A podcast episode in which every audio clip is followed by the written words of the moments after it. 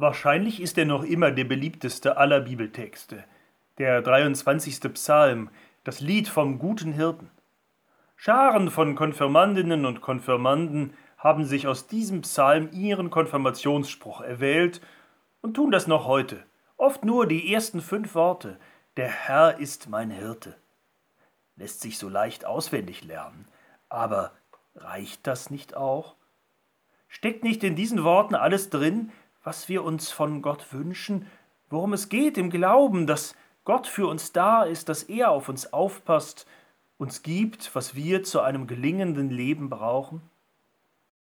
Aber Hirten mit ihren Herden sind für uns natürlich längst kein selbstverständlicher Anblick mehr.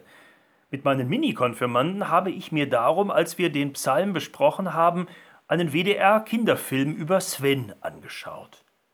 Sven ist einer der letzten Wanderschäfer Deutschlands. Mit seiner Herde ist er auf der Schwäbischen Alb unterwegs.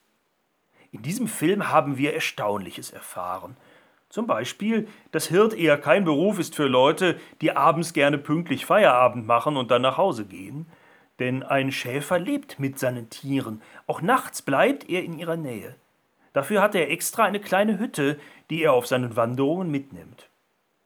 Denn auch das haben wir gelernt, auch heute noch sind Hirten mit ihren Tieren unterwegs, weil Weidegründe nach einer Weile abgegrast sind. Und dann muss man sich auf den Weg machen zu neuen Futterplätzen, der Schäfer mit seiner Herde.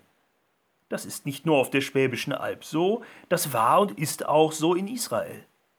Und darum kommt in Psalm 23 das finstere Tal vor, das Tal des Übergangs.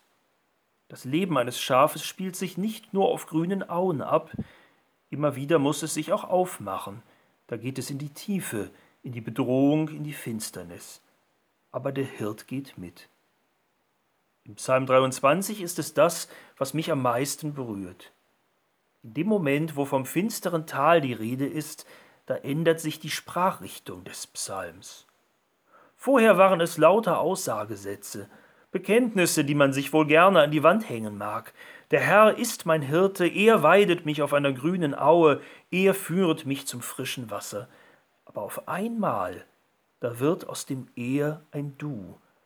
Gerade da, als vom finsteren Tal die Rede ist, von der Angst, der Entbehrung, gerade da entdeckt einer noch einmal neu die Nähe Gottes, dass er ein Gott ist, zu dem man Du sagen kann gerade da, wo so viele Gewissheiten, auch die des Glaubens, uns fraglich werden, weil Schatten auf die Lebenswege fallen, gerade da können wir die Nähe des mitgehenden Gottes neu entdecken, indem wir zu Gott Du sagen, Du bist mit mir, vier Worte nur, aber wohl nicht ohne Grund die Mitte dieses Psalms, denn es sind vier Worte gesprochen zu Gott und mehr braucht es wirklich nicht.